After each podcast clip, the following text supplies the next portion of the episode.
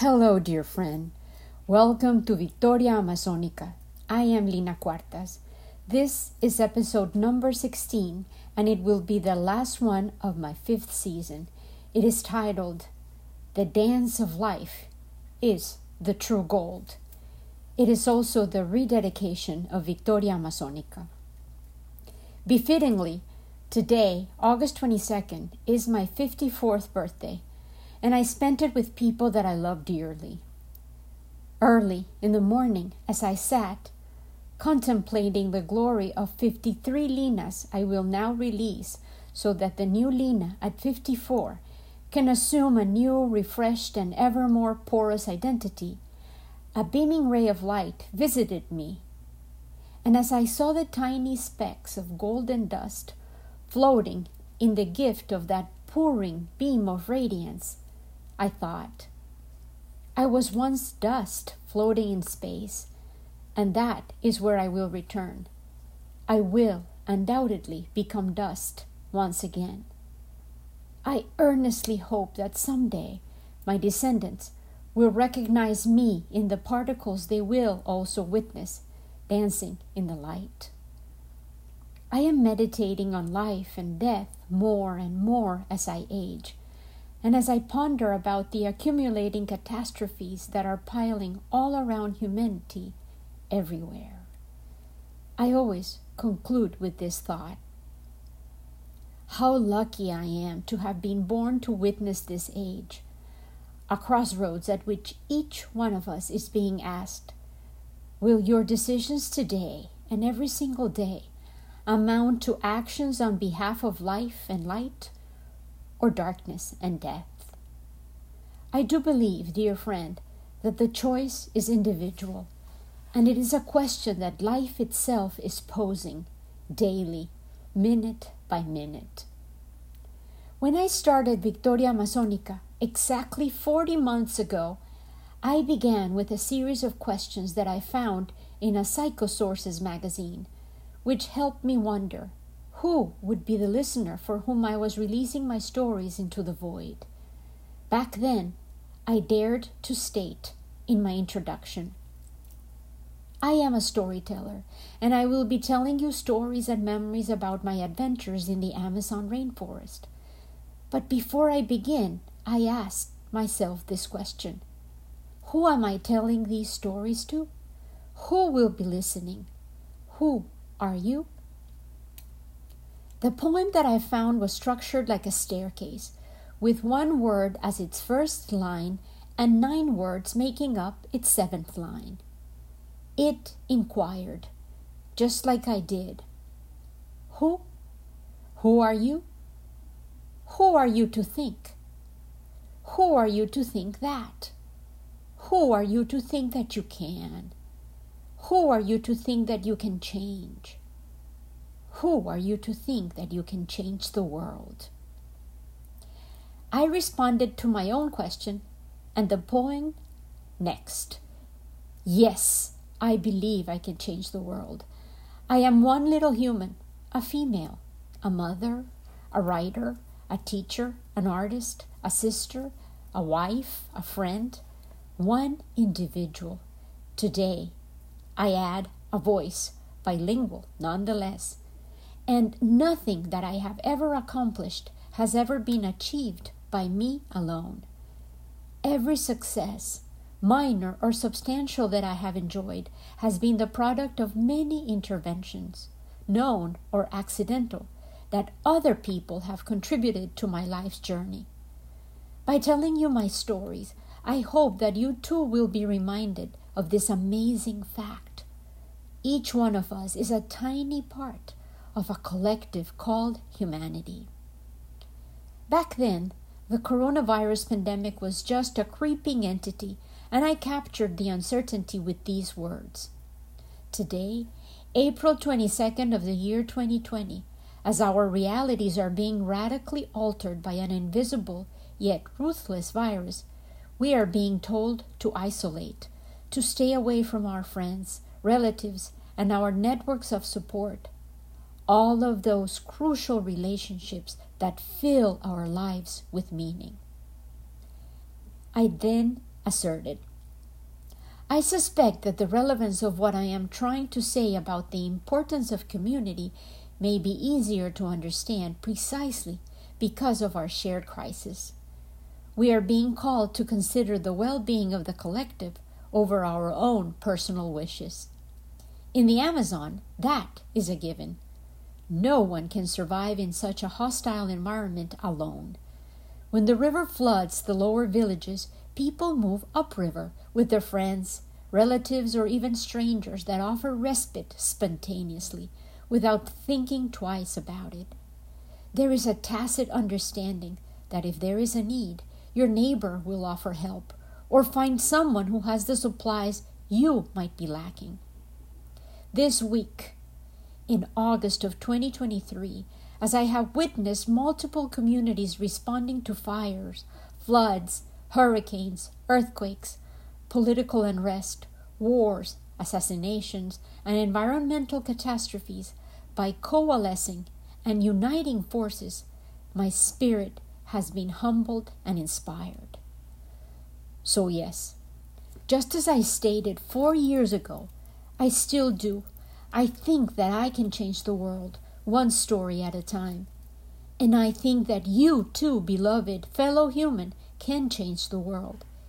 It is to you, fellow earthling with an open heart, open eyes, and ears, that I dedicate Victoria Amazonica. I have seen your eyes. They haunt me.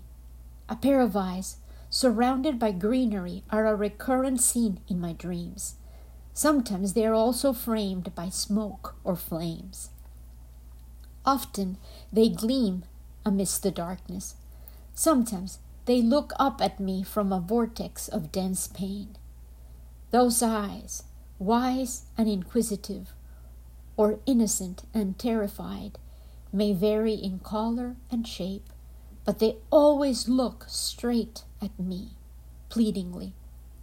They ask, but they also answer, and they always seem to defy me. They ask, Who? Who are you? Who are you to think? Who are you to think that? Who are you to think that you can? Who are you to think that you can change the world? My answer then and today continues to be Who are you to think that you cannot change the world? I repeat, who are you to think that you cannot change the world? That was how I offered the original welcome to Victoria Amazonica. In episode 1, I addressed the why, and I think a refresher might be necessary. Why Victorias Amazonicas? What are they? Victorias Amazonicas are giant water lilies that live in the Amazon rainforest. When they were first discovered, they were called Victoria Regias by botanists in order to honor the young Queen of England, Victoria, but later on, their name was changed to reflect their origin, thus, the Amazonicas. Victorias amazonicas are large flowering plants connected by thick, strong stems. Their leaves are massive and beautifully patterned with deep crevices that resemble wrinkles of experience and age on a human face. The leaves open up slowly from tightly folded cocoons covered with thorns. The underside of each leaf has a slightly different purple hue, contrasted with dark green that intensifies as the leaf flattens to cover the water. The ways in which magenta and green are combined in the plant are an artist's dream. However, the blooms are the true stars of the show. Some experts have compared their aroma to ripe pineapple, but it's not quite the same.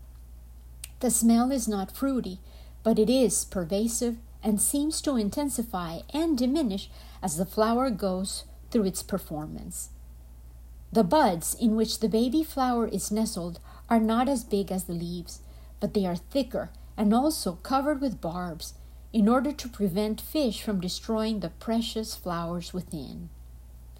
I often thought that the Victorias were like warriors outfitted for battle.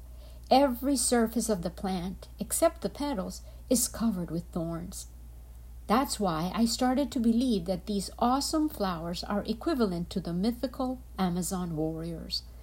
Like them, too, Victorias thrive in the serene, stagnant pools of the Amazon River, where they often coexist with the pink dolphins of the Amazon. In these quiet waters, the debris and decomposing matter provide a thick soup of nutrients, and life abounds. Victorias have a long, colorful history, and they have obsessed many people before they seduced my imagination.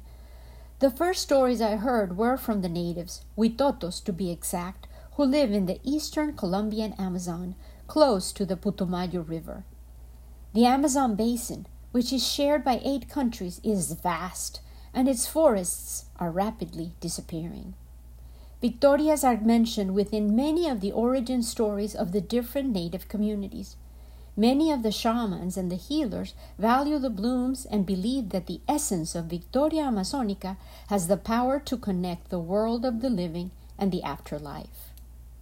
The flowers bloom over a two day period, during which they change color from pure white to intense magenta.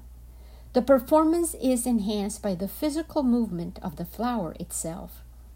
The flower opens its petals gradually around 5 p.m. on the first day, glowing white in all its infant glory, its sepals standing erect to offer its full presence like a daring ballerina, ready to dance all night long.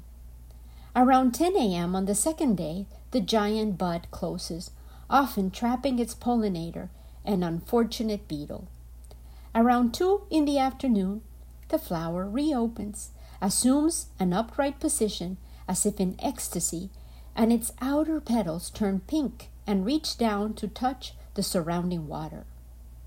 In the very center of the bloom, a pink crown is formed by the inner petals, and the yellow stamens release oil, which makes the flower glisten as its pink color intensifies. She glows unapologetically. Around 11 p.m. that same night, apparently exhausted, the flower closes, bows its head, and then slowly sinks. She will die underwater. The withered bloom will slowly decompose to feed the rich soil in which its extended body, the plant that allowed it to dazzle while it was alive, will continue to thrive. As its last precious gift, the flower will leave a seed behind, which will mature surrounded by the deep, dark waters. The seed will become the last token left behind after the Victoria's death, which will assure the continuance of the whole plant.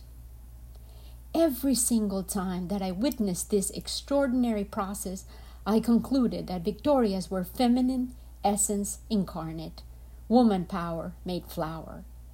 However, as I did more research, I realized that the parallel was much more accurate than I thought, but also much more complex. The leaves, when seen up close, are porous, sort of like a sponge.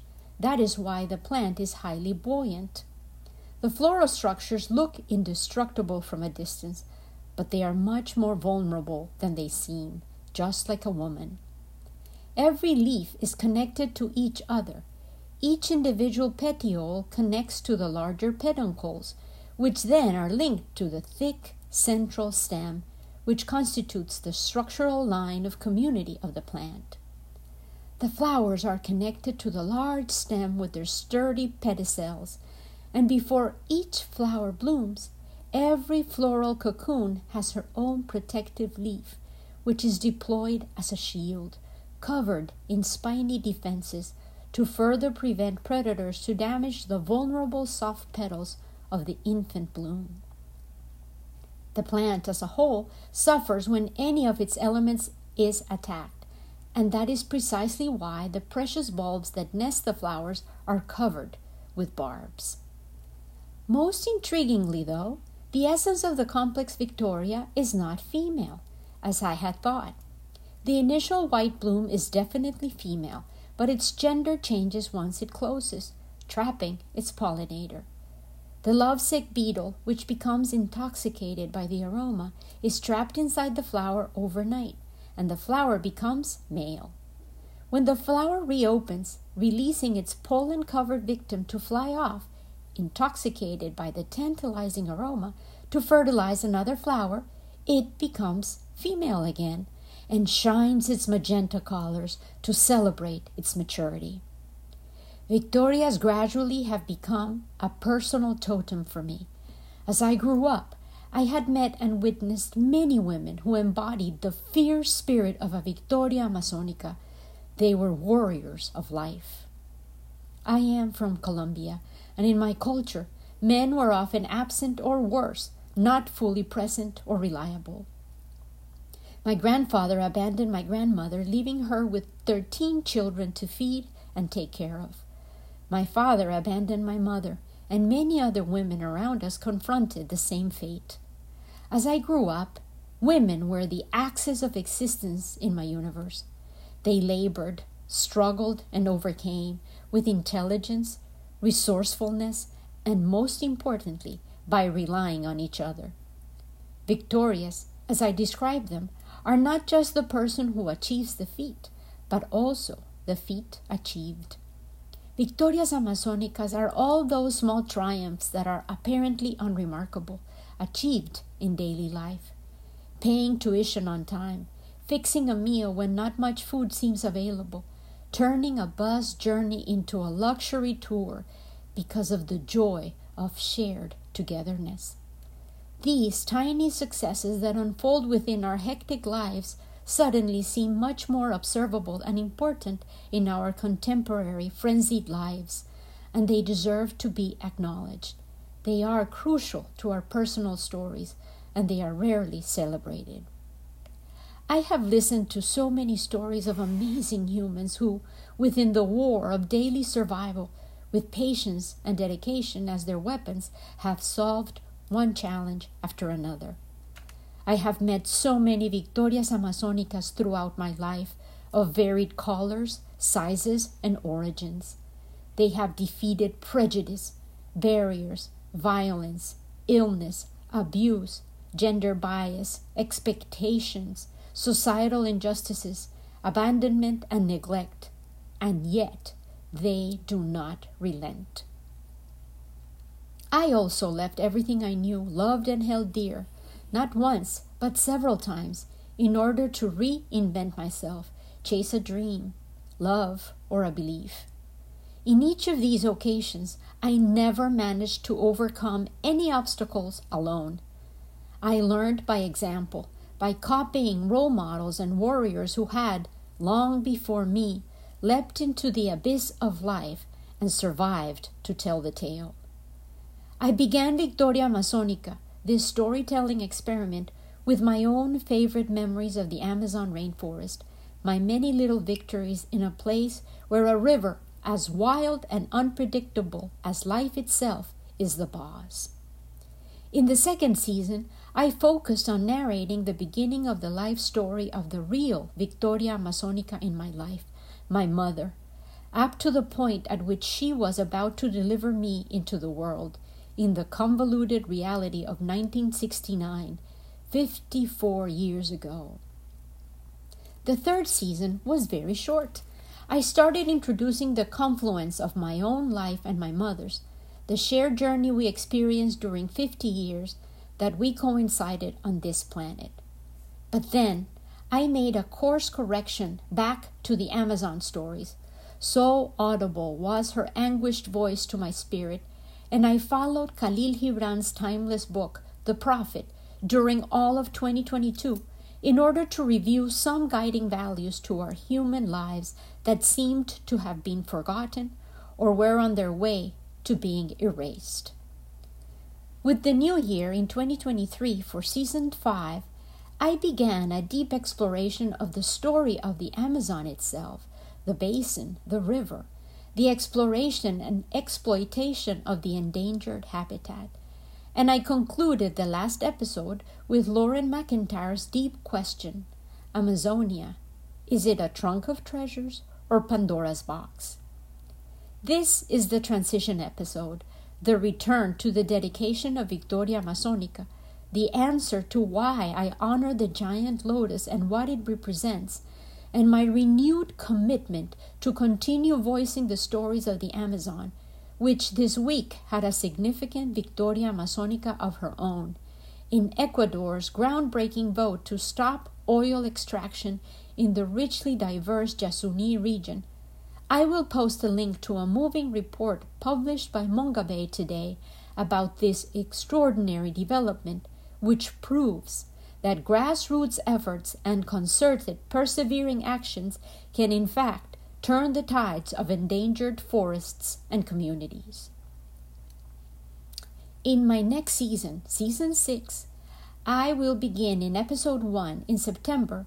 We will travel to Chiribiquete, now a national park, which holds sacred ritual spaces in the Colombian Amazon. Very high on the tepuis, the rock outcroppings that seem to haunt the area, paintings were created on rock cliffs, thousands of them, and studying their composition and the symbols and cosmogony that they reveal will allow us to start to understand that the voices and spirits of those who loved the emerald forest and knew how to live within her, respecting her limits and cherishing her treasures, are still echoing throughout time, calling to us. The essence of these mysterious people, too, seems to glisten like dust in the rays of light that penetrate the dense canopy of the forest to this very day, and they are whispering. A living forest is a Victoria Amazonica that will assure many victories for humanity wisdom, solution, lives, and precious life stories and purposes yet to be realized within the Emerald Forest. This is my statement of belief and hope, meant to ignite your own. During all of season six, I will continue to share my own life stories and establish connections between my passion for the rainforest and the unfolding changes happening in our fascinating planetary home. Do come and join the adventure. With love, always, Lina.